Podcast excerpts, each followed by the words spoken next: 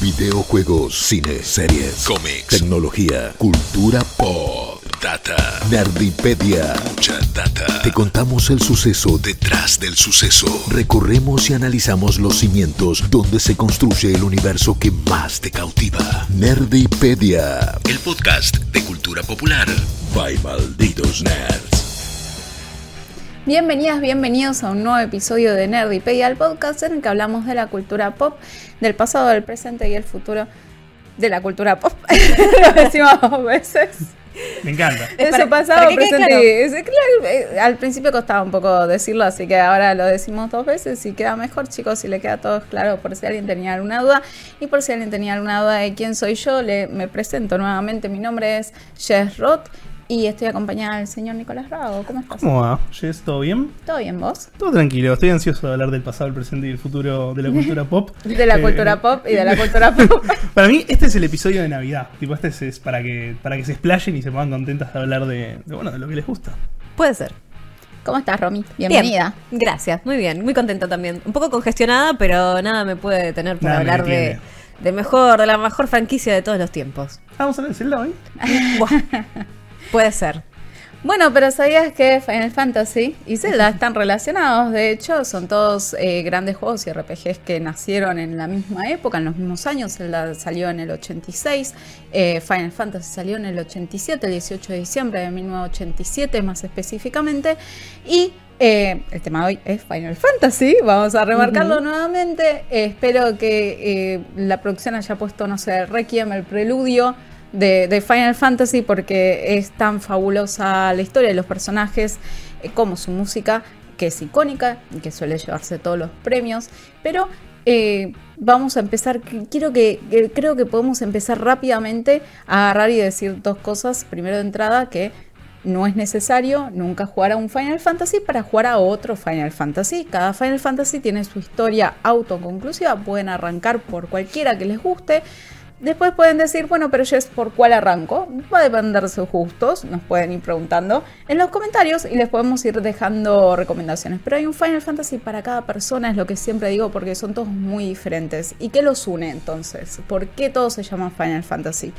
Para empezar, esto no iba a ser el último manotazo ahogado de Square, como dicen las leyendas, sino que eh, la versión real es un poquito menos romántica. Eh, Hironobu Sakaguchi, su creador, el padre de Final Fantasy, dijo en un principio, eh, yo tengo que volver a la facultad. O sea, era un pibe, era chiquito, estaba haciendo videojuegos con algunos pibes que conocía por ahí, los pibes que conocía por ahí eran Nobuo Uematsu, o sea, pibes, en ese momento que se juntaban a, a jugar fichines, a hacer jueguitos en su tiempo libre, pero tenía una carrera y la había dejado porque la verdad no tenía ganas de estudiar. Pero dijo, bueno, si no funciona mi carrera, o sea, esto es lo que estoy trabajando, si estos juegos que estoy haciendo para Square, que en ese momento era una habitación Square y nada más la habitación de tu, de tu departamento, de hecho era la habitación del departamento del viejo de, el del que terminó siendo el presidente de Square, eh, dijo, si no funciona voy a tener que volver a la facultad porque de algo hay que vivir, como lo sabemos todos. O sea, hay que ganarse el pan.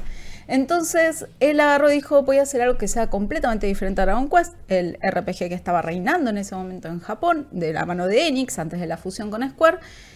Fue, se lo vendió así al presidente, le dijo, che, están pegando los RPGs, mira lo que pasa con Dragon Quest, le dijo, dale, vos hacelo. O sea, no había muchas trabas. Él mismo fue con el CD a cada una de las publicaciones, inclusive a Famitsu, para agarrar y decirles, va, con el disquete. En realidad, en ese momento no había CDs, con el disquete a decirle, che, mira, tengo un juego, a pichearle Final Fantasy y decirle, cubrilo, por favor, dale, por favor, haceme ese favor.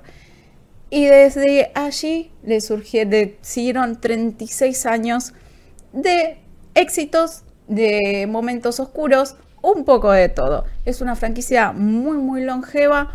Tuvo sus momentos más altos, momentos más bajos, se cayó desde muy alto para después resurgir desde las cenizas como un fénix con Final Fantasy XVI en su entrega más reciente. Pero vamos a volver un poquito para atrás. Hay otro podcast dedicado a los inicios de Final Fantasy. Si quieren eh, explayarse, si quieren conocer más de esto que les conté, esto es un muy breve resumen. Hoy nos vamos a focalizar en lo que se dice la rama Matsuno, la rama Matsuno barra Yoshida de Final Fantasy, que es un tipo de Final Fantasy muy especiales, empieza con Tactics, está relacionado con Tactics Ogre, Eh, va con 12, va con 14 y finalmente con 16 es una línea que se puede trazar.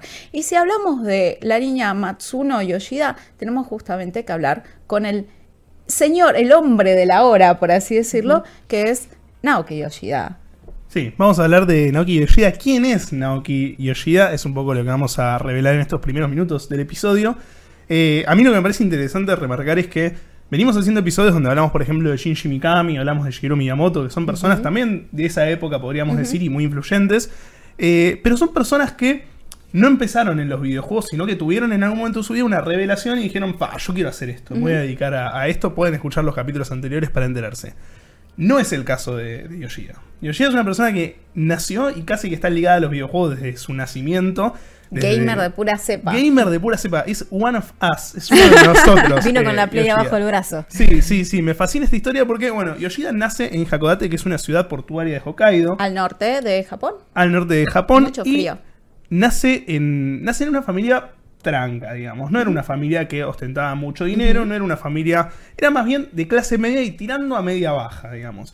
Lo que ocasionó esto, dicho por entrevistas, eh, yo por ejemplo cito una de 4Gamer que está muy buena y la recomiendo. Él dice que en gran parte por eso le gustan los videojuegos, porque claro, él no tenía mucha plata, entonces agarraba las monedas que tenía y se iba a jugar a los arcades cuando era más pibe, y medio que la pasión le entró por ahí. Después él empieza, obviamente, cuando ya va, va creciendo, empieza a trabajar. Y eh, todo su trabajo, él cuenta, yo, yo quería trabajar para comprarme juegos. O sea, mi sueño era tener mi plata y comprarme Dragon Como Quest 3. nosotros. Literalmente, es uno de nosotros y lo, lo vamos a hablar un montón en este, Sí. en este episodio. En esa misma entrevista, ya que lo mencionaste vos, Jess, él menciona que sus dos grandes influencias, digamos, para hacer juegos fue Dragon Quest 3, que lo super marcó, que fue como, fa, estos son los videojuegos. Y también menciona a Tactisover de eh, Yasumi Matsuno, que dice que también, como que en su momento le, le voló la cabeza haber visto eso y era como, fa, no puedo creer que esto eh, exista. Yoshida finalmente, eh, a los 20 años, se recibe en una, en una escuela, digamos, como de arte multimedial enfocado a videojuegos, era como muy específica. Y estaba bueno, digamos, él decide ir a esa escuela porque cuando vos terminabas la enseñanza tenías un interinato en una empresa llamada Hudson Soft. Ahí, directamente a los 20 años, termina de estudiar y empieza a trabajar en videojuegos justamente en esta empresa con el interinato, donde eh, su primer videojuego en participar es Star Soldier Vanishing Earth, que seguramente ahora lo vamos a ver en la versión audiovisual. Es un videojuego muy, muy de la época, matamarcianos, scroll, eh, salió en 1998 para arcade y Nintendo 64. Y él es la primera, digamos, primera acreditación que tiene en un videojuego, pero eh, figura como Special Thanks. O sea, como agradecimientos especiales. Porque colaboró, tipo, es como, colaboró. ay, el café, claro. Exactamente, literal. Trajo Él- los bizcochitos. Trajo los bizcochitos. Él quería ser en esa época escenario writer, como le dicen allá en Japón, que es como básicamente guionista. Exacto. Y medio como que aportó desde ese lado, ¿no? Como un poquito de lore, como tiró algunas ideas. Entonces, bueno, fueron como los agradecimientos eh, especiales.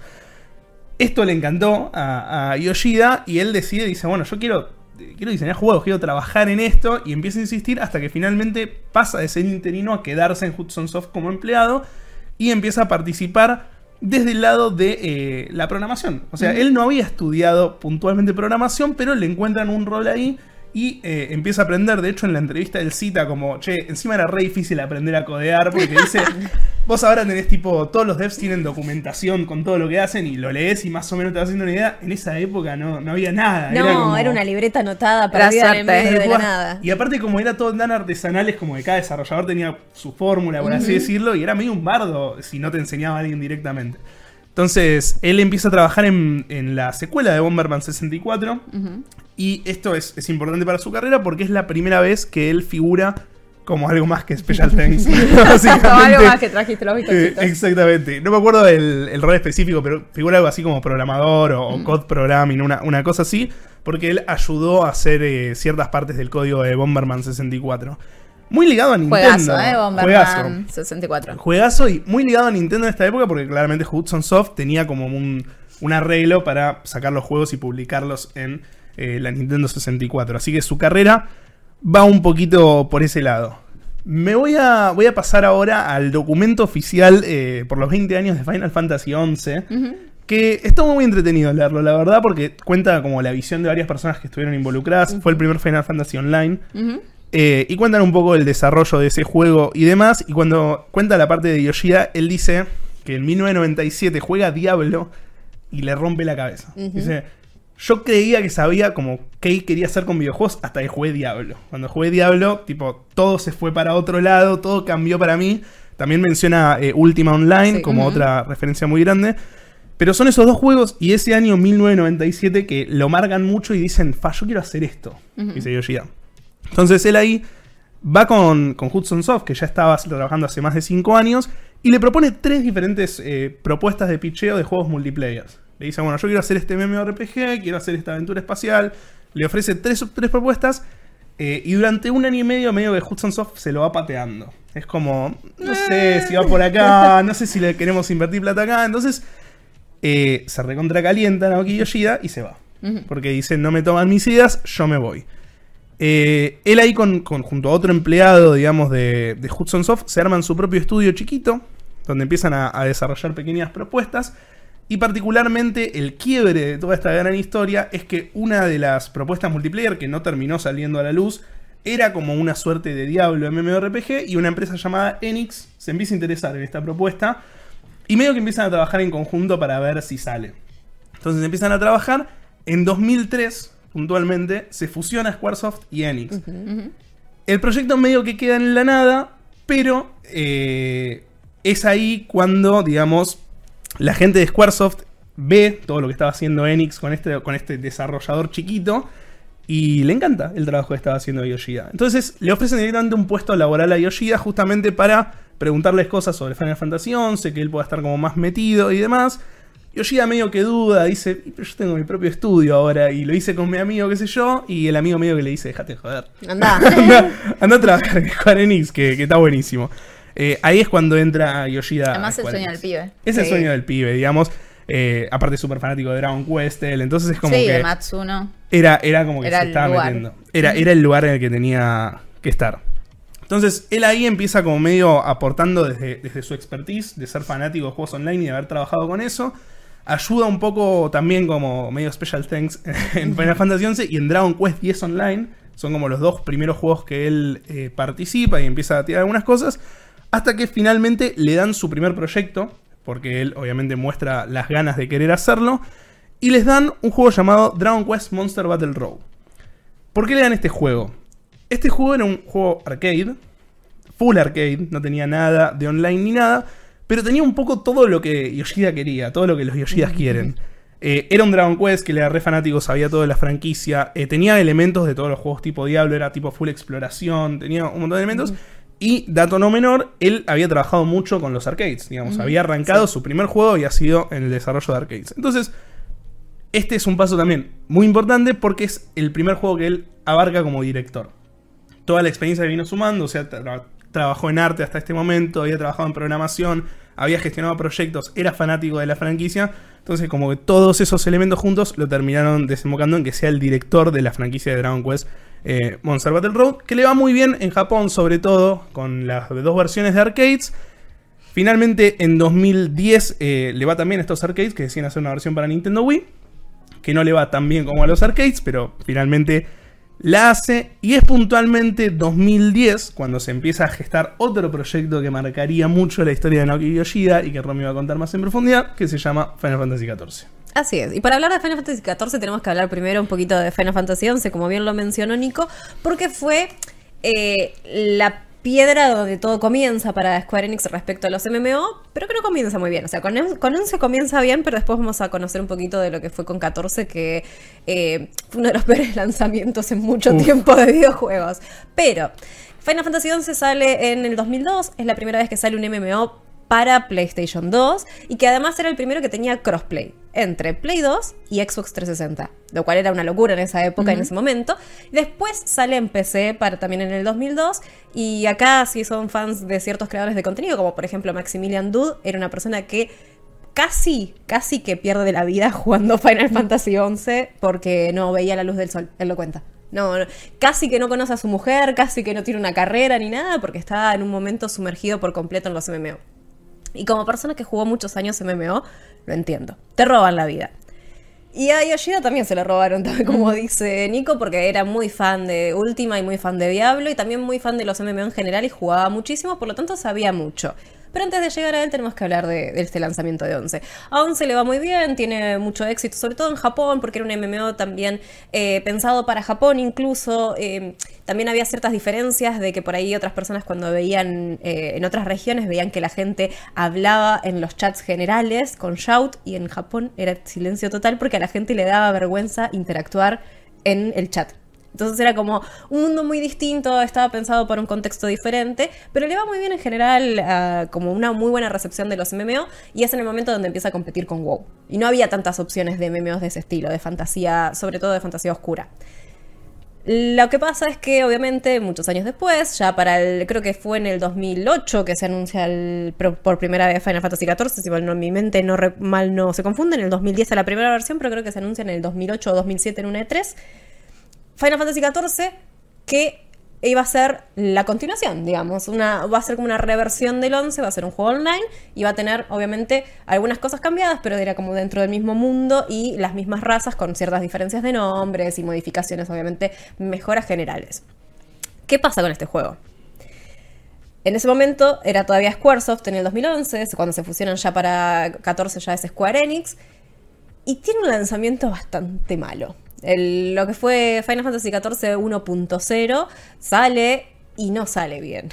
no fue Durísimo. para nada bien, no, le fue pésimo, pero pésimo a un gran nivel, lo cual era muy triste porque encima tenía era el último que tenía la música de Uematsu completa, que él eh, hizo 80, entre 75 y 80 temas completos para este juego, hacía tiempo que él no estaba haciendo temas generales para Final Fantasy y para todo eh, un Final Fantasy. Y bueno, salió Final Fantasy XIV Online. ¿Qué va a hacer? Se fue cuando se fue Sakauchi, Sí. luego de Spirit Within, él se va con Sakauchi. Sí. Básicamente, no, pero sí. Sí, además eh, cuando sale Final Fantasy XI, Sakauchi estaba con Spirit Within en ese momento y Por fue eso. como...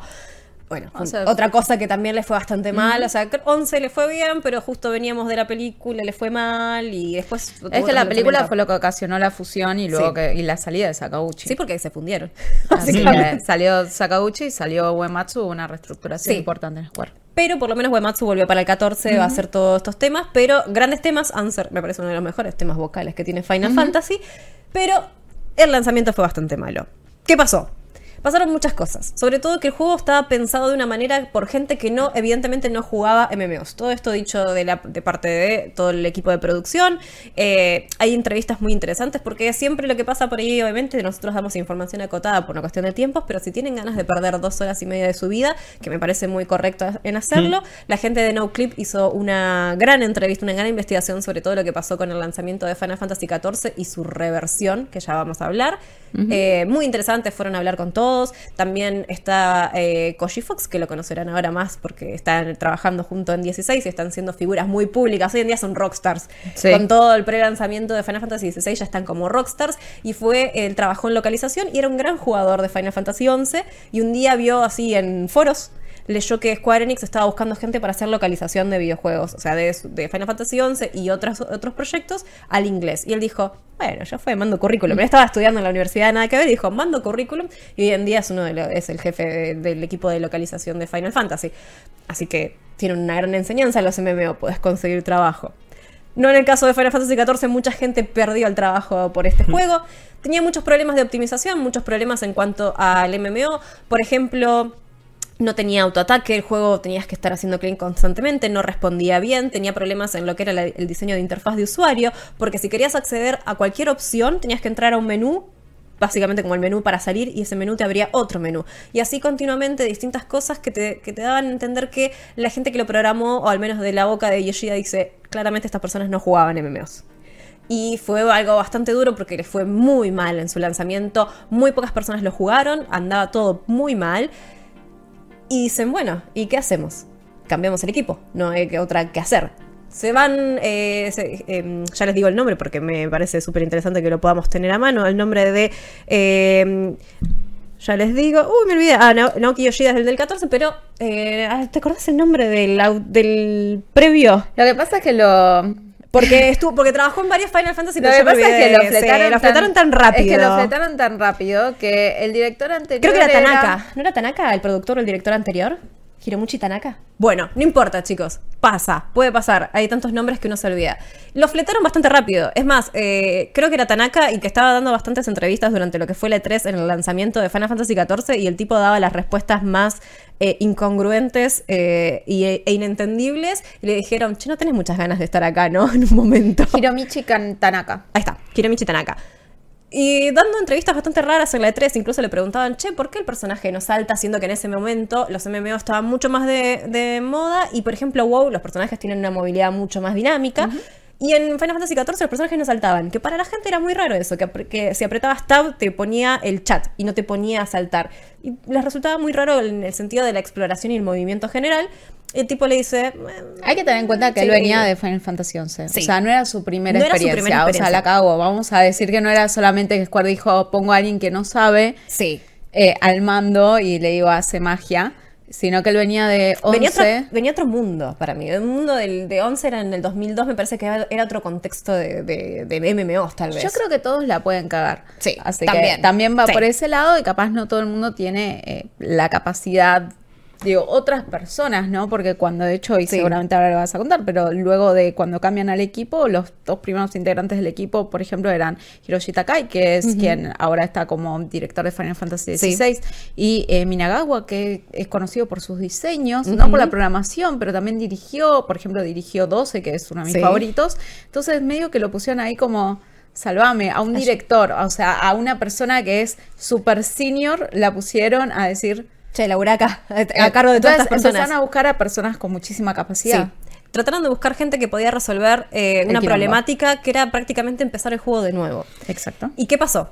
Cuando Con llega mucha el nuevo- gente enojada, Con recordemos. mucha gente enojada. Porque, había gente que ya había pagado. pagado. Claro, era un juego que, recuerden que en ese momento, un juego como ahora, pago, lo que, empe- lo que empezaron a hacer fue, bueno, vamos a regalar suscripciones. Primero era como, bueno, el primer mes no lo pagás. Bueno, el segundo tampoco. Bueno, el tercero tampoco. Y obviamente eso empezó a tener muchas, generar muchas pérdidas, porque si es un juego que está pensado para tener una fee, un fee mensual, y de repente tenés que empezar a regalar suscripciones para que la gente no se vaya porque el juego funciona mal, estamos en problemas. Y recordemos que hay gastos de server que son importantes con los juegos online y que son, son altos, por eso es que te cobran una suscripción, no es solamente el gasto de desarrollo que tienen que recuperar, sino para seguir manteniéndolo. Claro, porque el no es solo- presidente de Square salió a pedir disculpas, Sí. ese fue el nivel. O sea, eso no pasa en Eso no Japón. pasa en Japón. Al nivel de que, como dice Jess, tuvo que pedir disculpas porque no solamente es el mantenimiento mensual de un servidor que te tiene que gestionar una cantidad de entrada de personajes, de personas jugando al mismo tiempo, sino que también son juegos que tienen constantemente actualizaciones. Por lo tanto, hay un equipo de desarrollo que está todo el tiempo trabajando constantemente en este juego que lo tenés que mantener y perdés una persona y perdés un montón de tiempo de desarrollo. Acá estaban a- ante ese problema. El juego salió mal, el juego no funciona, la gente se va, ¿qué hacemos? Cancelamos el MMO, pero nosotros tenemos un buen ingreso del MMO, no queremos hacerlo, queremos mantener esta idea. Ahí es cuando entra el nuevo equipo de trabajo, que también eventualmente entra Yoshida, y lo que plantea Yoshida da una charla en GDC en 2014, si mi memoria no me falla, muy buena, en la que explica qué cosas fallaron y por qué lograron sacarlo a flote.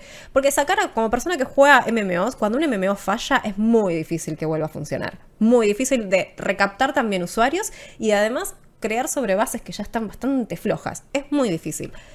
Acá lo que hicieron fue, bueno, le dijeron, bueno, vamos a mantener el juego durante creo que fue un año y medio o casi dos. Le dijeron, mantenemos este Final Fantasy XIV 1.0 y vamos a armar algo nuevo.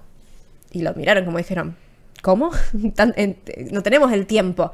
Bueno, déjame a mí. Lo que hizo fue, fue por todos los departamentos y les dijo que hagan planillas y les digan el tiempo estimado para resolver X problema. Así. Básicamente, él dice en unas en, en par de entrevistas que en la- duele. y en la GDC, en esta charla, dice que él básicamente salvaron Final Fantasy con planillas de Excel. No hay otra manera de describirlo. Bien. Entonces hicieron una especie de programa de cuánto tiempo estimado iba a llevar resolver ciertas cosas y cuánto tiempo de desarrollo llevaba cada cosa nueva que tenían que hacer.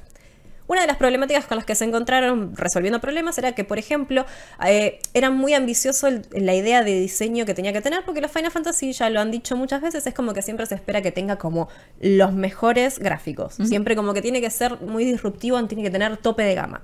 ¿Qué pasaba? Hay un ejemplo muy claro que es un barril de flores que tenía la misma cantidad de polígonos, un barril de flores que está en el fondo de un escenario, tenía la misma cantidad de polígonos que un personaje jugable. Por lo tanto, el barril de flores consumía lo mismo. Imagínense en una ciudad hay 800 barriles de flores hay 800 personas jugando, hace de cuenta que hay 1600. Y en realidad no. Y eso, todo eso lo tiene que cargar no solamente el servidor, sino la computadora donde vos estás jugando o el sistema de consola. Lo cual era imposible.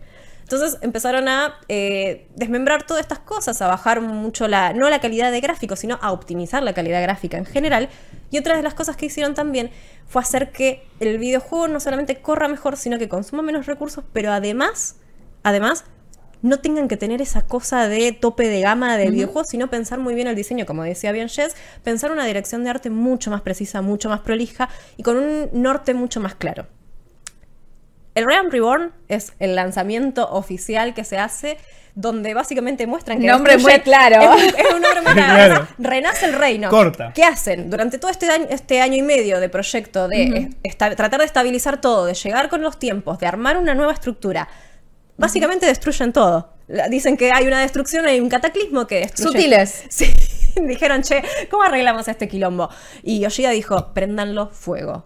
Préndanlo fuego. Literal, Práctico. dijo, el tipo dijo, préndanlo fuego, no queda otra. Claro, no que- sirve nada. hay que, listo, esto funciona mal, hay que optimizar eh, toda la experiencia de usuario, hay que optimizar la, la performance, hay que optimizar todo un montón Déjame de answer cosas. y tira todo. Listo. Y prendieron fuego todo. Y con una. En el último momento de los servidores de 1.0, donde estaba haciéndose la última beta para lo que sería el Realm Reborn, mandaron un trailer de literalmente el mundo prendiéndose fuego, el mundo destruyéndose en un Que está muy cataclismo. bueno. Que está muy bueno, que es el que estamos viendo en este momento en la versión audiovisual. Y listo, destruí todo y que de esas cenizas renazca un nuevo reino. Y básicamente los tipos lo pensaron así. A nivel marketing me parece que estuvieron muy bien, porque Sí. no había- era un problema insolucionable. Tuvieron que construir un juego nuevo porque prácticamente las bases que habían dejado de Final Fantasy XIV 1.0 no funcionaban. No. Y fue construir un juego nuevo en tiempo récord y con un presupuesto acotado, porque no había guita para cre- crear un juego nuevo. Sobre todo un MMO, con el tiempo que lleva de desarrollo y la plata que lleva. El 30 de septiembre del 2010 fue cuando lanzaron 1.0 y para lo que sería el 14 de octubre del 2011, un año y medio después, sale el Realm Reborn para el 2012, perdón. Y listo. Se prende fuego todo, sale Realm Reborn y es un éxito total. Borrón y cuenta nueva. Borrón y cuenta nueva. Es más, Yoshida cuenta que él estaba eh, en la habitación eh, con el, el productor y director, estaba con otro de los eh, parte del staff y de repente cuando salen los servidores live había silencio. Había silencio en las redes sociales, o sea, en ese momento en los foros, había silencio desde Square Enix y estaban todos re preocupados porque dicen, ¿qué pasó? ¿Por qué nadie nos llama? ¿No? ¿Por qué no pasa nada? Y cuenta que justamente era porque estaba todo el mundo jugando y nadie, se, nadie quería, Nadie quería comentar. Nadie quería comentar nada. Le fue tan bien, tan bien, que le dijeron, muy bien, flaco, seguí. Y ahora estamos a, ¿cuántas expansiones? Ahora estamos en, eh, en Walker. Estamos casi a la. Estamos a, a vísperas del patch 7, el rumoreado Sí, patch 7.0. 7.0. Así es. Eh, pero recordemos que en Walker, cuando salió hace dos años, eh, directamente colapsó, fue tan Sí. exitoso que colapsó completamente los servidores que tenían y tuvieron que sacar, y recordemos, y esto es un meme de hecho, Sí. que ustedes pueden jugar a- al críticamente aclamado Final Fantasy XIV hasta el nivel 60, lo cual incluye el juego base, el Ram Reborn, como Sí. dijo, eh, como dijo Romy, iba a decir Sophie, no sé por qué. ¿Por qué? Es nombre. Eso nadie cambia el nombre. Todo el tiempo. Valen, ¿no era la Todo otra el vez? tiempo. No, Vero. Vero, me No sé dónde sale Vero. Sofía es mi idea. Pero, eh, y después, eh, y también incluye obviamente Heavensward, que es la expansión más aclamada que existe en Final Fantasy, Sí. la más multipremiada, la que tiene los mejores, las mejores eh, puntuaciones, excepto hasta que salió en Walker y rompió todo, Sí, ¿no? tengo los Pero números si quieren. Pueden jugarlo gratis y hasta ahora, hasta hace unos días más o menos de mayo, podía jugar también a Stormblood, que es la, sí, la anterior, la primera. la que le sigue es la tercera es la tercera. Es, es Heavensward, Stormblood, Shadowbringers Exacto. y después en Walker. Exactamente. Ahí está. Y para, para que se den una idea, más o menos, cuando sale Realm Reborn, había un total de 5 millones de personas registradas jugando. Para Heavensward, perdón. Para Stormblood hay un total de 10. Después sube a 14 y después para el 2019 ya sube a 16. Para Shadowbringers tiene 18 millones de jugadores registrados de manera global. Y para el lanzamiento de Den Walker ya excedía los 25 millones globales. O sea, piensen que es un juego, un MMO prendido fuego, que de repente dicen termina de prenderlo fuego y nosotros vamos a renacer. Y así es como Yoshida se ganó, eh, y todo el equipo de trabajo, y mucha de la gente que trabajó en 12, en Tactics y demás, y en 11, se ganaron gran parte del reconocimiento de Square Enix porque a nivel a, a año fiscal, Square Enix lo que se mantiene gran parte a flote, no solo por buenos lanzamientos, sino El- es por las suscripciones pagas En los que dos tiene. últimos años, Sí. eh, Final Fantasy XIV estuvo carreando a Sí. Square. Y ahora eh, Final Y no es Fantasy un decir, es real. No, es real, es real, lo pueden leer en si van a En los resultados financieros Exacto. anuales. Pero ahora estamos con un nuevo panorama que es Final Fantasy XVI, que es eh, el nuevo single player y de parte de la mano de Yoshida como productor. Y no solamente de la mano de Yoshida, sino de todo el equipo también de 14, que es el mismo equipo, como decíamos en un principio. Vuelvo al principio que decíamos eh, en lo que es la línea Matsuno de Final Fantasy. Matsuno no es una gran persona, chicos, es un gran creativo. Pero fue tan, tan, tan mala persona que se terminó yendo de Square Enix con un portazo. Dijeron que eran problemas de salud. En realidad estaba tratando muy mal a los empleados. O sea, esa es la realidad. en realidad tenía gente esclavizada en su sótano y no lo dejaban salir a su casa. Pero era básicamente muy talentoso.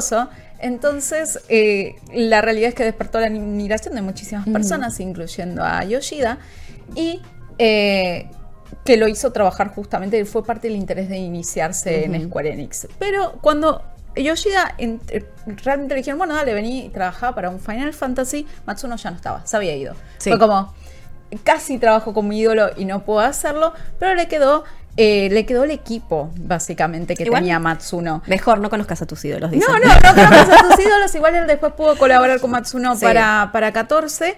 O sea, eventualmente trabajó junto con Matsuno, pero se quedó con su equipo, básicamente. Se quedó como con las mejores partes, podríamos decir. Entre esas mejores partes está, por ejemplo, Mae Hiro, que es un guionista que se crió, es como eh, la sombra era la sombra de Matsuno. Entonces se quedó como en Matsuno 2, básicamente, con menos eh, características de abuso.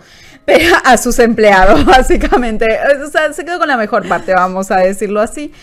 Eh, pero en el 2015 viene el presidente de Square le dice a eh, Yoshida, che, Yoshida, eh, me gustaría que ustedes en la división 3, que es, eh, eh, Square está separado por cuatro divisiones, que son como cuatro mini estudios, mini entre comillas, porque cada estudio maneja entre dos y tres juegos, son como dos estudios, como cada uno es un estudio dentro del paraguas enorme que es Square, ¿no? Entonces, División 3 era de lo que son los multiplayers. División 1 es la de Final Fantasy y la de Kingdom Hearts. Entonces, División 1 generalmente hacía los que eran los mainlines, o sea, los mainlines single player.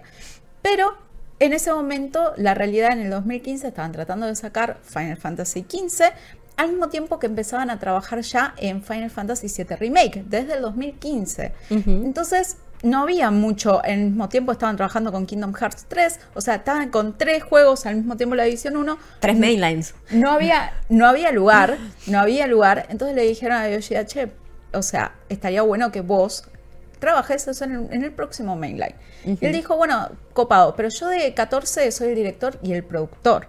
O sea, yo no tengo tiempo, yo no vivo, yo vivo acá, tengo mi cama acá debajo del escritorio. Que además a, a 14 le fue también justamente por tener todas las notas de productor, donde él todo el tiempo estaba haciendo actualizaciones, donde ha llorado en cámara pidiendo disculpas Bueno, porque no llegaban con el Y eso que vos mencionás es súper importante para algo que voy a contar en minutos, eh, en minutos más. Porque él lo que dice es, ok, esto fue en el 2015, él dijo, no hay problema, pero dame el equipo, dame el tiempo y dame el dinero. Porque eh, estamos muy consumidos con 14 en este momento, inclusive yo, especialmente yo.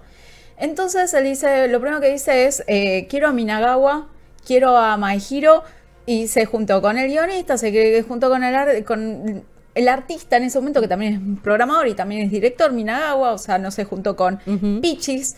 Eh, precisamente, y después termina también imitando a quien termina siendo el director, a Hiroshi Takai, que Hiroshi Takai viene eh, también de trabajar en el Final Fantasy de la línea Matsuno, de nuevo Sí. trabajó en 14, obviamente, trabajó en 12, venía trabajando, era todo del mismo equipo, todo sale del mismo lado, básicamente. Y dice, es una persona que los desarrolladores le cae bien, es amigo de los desarrolladores. Entonces, si yo tengo que pasar por una situación estresante, prefiero que sea alguien que les cae bien a mi equipo que me va a odiar. Totalmente. Y por eso es que lo puso a Takai ahí. Lo dice muy abiertamente. Yoshida me parece muy bien y muy inteligente. Él es muy transparente. Él es muy que transparente. está muy bien eso. Él no tiene problema en contar las cosas. Entonces, eh, la realidad es que estaban con muchos parches, estaban con Heavensward, estaban con muchas cosas en el medio, con 14. Entonces, eh, hubo varios años que fueron más de planificación, quede realmente producción de Final Fantasy XVI. Full production, o sea, lo que se dice, ok, tenemos las bases ya hechas, las estructuras ya hechas, nos vamos a poner a darle carnita a cada una de estas, estructuras, de estas estructuras, empieza en el 2019, 2020 recién. Para el 2022, el año pasado, de hecho hace un año atrás, para junio de 2022, ellos ya tenían el juego terminado y solamente lo que faltaba era pulirlo. O sea, fue un, año entero en el que estuvieron puliendo, mejorando, sacando bugs, mejorando la performance de este juego. Y cuentan las leyendas que cada vez que Yoshida iba y se sentaba al lado de un empleado de, lo que era Final Fantasy XIV, los, los empleados de Final Fantasy XIV empezaban a tener terror a que Yoshida agarre y les diga, che, ¿te acordás eso que hiciste hace dos semanas? ¿Te querés venir a 16? Necesitamos una manito. Que todos estaban con terror a que les pasara eso, pero bueno, la realidad es que es una división en la que, como dije, es como si fuera un subestudio que tiene muchos proyectos al mismo tiempo y se trata de cooperar entre ellos. Final Fantasy XVI salió finalmente 22 de junio eh, de este año. Eh, tiene actualmente un 90 en, en, OpenCritic, 88 en Metacritic. Es un éxito absoluto. Una de las claves es justamente, y algo que él quiso mantener, o sea, hay varias claves en lo que es el éxito de 6. Primero es que él desde un principio quiso mostrar, eh, mostrarnos exactamente lo que íbamos a recibir. Él decía, tengo muchas cosas que recuperar de Final Fantasy XV. Final Fantasy XV se prometieron un montón de cosas y no se entregó prácticamente ninguna. Los trailers inclusive mostraron cosas por muchísimos trailers que luego no estuvieron en el juego, no existieron. Entonces desde el primer trailer él buscó mostrarnos partes del juego que terminaron estando en el juego y él aclaró, no se ven muy bien, pero están en el juego. Yo te juro que están en el juego y que van a estar en la versión final. Y siempre fue muy abierto con qué era lo que podíamos esperar. Y eso lo aprendió trabajando en 14, que ese tipo de comunicación con la comunidad iba a hacer que uno como jugador recuperara la confianza en Square que se había perdido luego un eh, lanzamiento un poco accidentado con 15. Y por otro lado, otra de las claves es que él dijo desde Final Fantasy VII que hubo un viraje de la, de la franquicia hacia temas de ciencia ficción. Entonces, vamos a volver a las raíces, vamos a volver a Final Fantasy medieval. Y eso es lo que terminó siendo, o sea, eh, con inspiraciones del 1 al 6 y específicamente Final Fantasy V, que es uno de sus favoritos. Eh, Final Fantasy XVI va en esa línea y va enganchado por esa, por esa vía. También tiene muchas influencias de 12, es muy fácil de encontrar las influencias y las referencias a 14, porque es el mismo, equipo, es la misma gente y siempre vas a producir cosas que ya conoces, ¿no? Básicamente capas mejoradas. En cuanto al juego en sí, tenemos la suerte, malditos nerds, de poder jugarlo y disfrutarlo y podemos decirles que es un juego que... Em, es más Final Fantasy que nunca. Sí, totalmente. Más sí hace un cambio, un viraje capaz es más fuerte. Termina siendo que empezó en verdad ese viraje con 15, que empezó a ser más un RPG de acción hoy en día está mucho más abrazado esa idea de RPG de acción. Los elementos de RPG son pocos, no vamos a mentir, no son tantos, no es, en la parte de RPG de acción es más acción que RPG, si me dicen cuál es la proporción de cada si te tienen que correr rápido y te tienes que mm. responder una o la otra, Vamos a decir que Ryota Suzuki de DMC, de Devil May Cry, este trabajó justamente en el combate, lo considera su obra maestra y lo es, porque el combate es una de las cosas más divertidas de Final Fantasy XVI. Eh, realmente son combates en los que tienes que pensar mucho la estrategia de cómo abordar cada combate y que siempre van a ir variando dependiendo de el enemigo al que te tenés que enfrentar, la, la clase de enemigos, siempre los combates van cambiando, inclusive cuando son estas peleas de dos kaijus, que son los icons, cada pelea es diferente y nunca ninguna escena se repite, lo cual es notorio, importante y es algo que agradezco un montón en lo personal. Suzuki dijo, no es que me vinieron a escautear, como dijeron, no es que me robaron a mí de Capcom, como dijeron, sino que yo estaba cansado, cerré DMC y me di cuenta a un amigo que yo tenía trabajando en 14, le dije, che, ¿puedo trabajar en 14? Le dijeron, no, vas a trabajar en 16. No, la primera le dijeron, no, vení, tengo trabajo. le, puso la mano encima. Y Yoshida le dijo, tengo algo para contarte. tengo una cosa, parecido, pero no, no exactamente, pero claro. Parecido, cerca, pero no. Eh, la música de Masayoshi Soken es impecable. Soken viene trabajando, es el heredero, el conocido como heredero de Uematsu por su enorme talento. Eh, y él viene justamente eh, ya trabajando en 14 con grandes temazos. Una banda sonora impecable. Y acá en 16 puedo decir que, en mi opinión, es superadora que es capaz lo mejor, la mejor banda sonora que escuchamos, el mejor trabajo de Masayoshi Soken. Y creo que muchos de los desarrolladores pusieron todo de sí en Sí. este juego y muchos dijeron, este es mi mejor trabajo. Sí. O sea, la dejaron, la vivieron. Dejaron todas, se pusieron bien la camiseta y nos dieron uno de los mejores Final Fantasy. Para mí, el mejor, capaz no mi favorito, pero sí el mejor Final Fantasy desde los, 30 en los 36 años de la franquicia. ¿Y por qué es tan bueno y tan importante? Y con esto voy cerrando. Final Fantasy, a mí me encanta en lo personal, es muy difícil hablar en general por las historias. Las historias son lo importante Kitase, que es el vicepresidente de Square, dijo, eh, que también es el creador de Final Fantasy VII, dijo, lo importante son los cristales en los Final Fantasy, mientras haya cristales va a haber Final Fantasy. Yoshida agarró dijo, lo importante son la historia, los personajes, la acción, el combate, chocobos, muggles, eso es lo que hace Final Fantasy. Eh, para mí, en lo personal, se reduce a la historia. A que siempre tenemos historias en las que nos enfrentamos a vencer nuestras mayores adversidades, desafíos que parecen imposibles, nuestros momentos más oscuros, nuestros momentos más tristes, en nuestros momentos más trágicos, capaz, y que terminan generando identificación de nuestros lados. Tenemos a este héroe o heroína que junto a sus amigos trata de buscar la mejor forma de resolverlos, de seguir adelante, de enfrentarse a sus miedos, a enfrentarse a las mayores tristezas que se les ponen en el camino y tratar de encontrar la luz.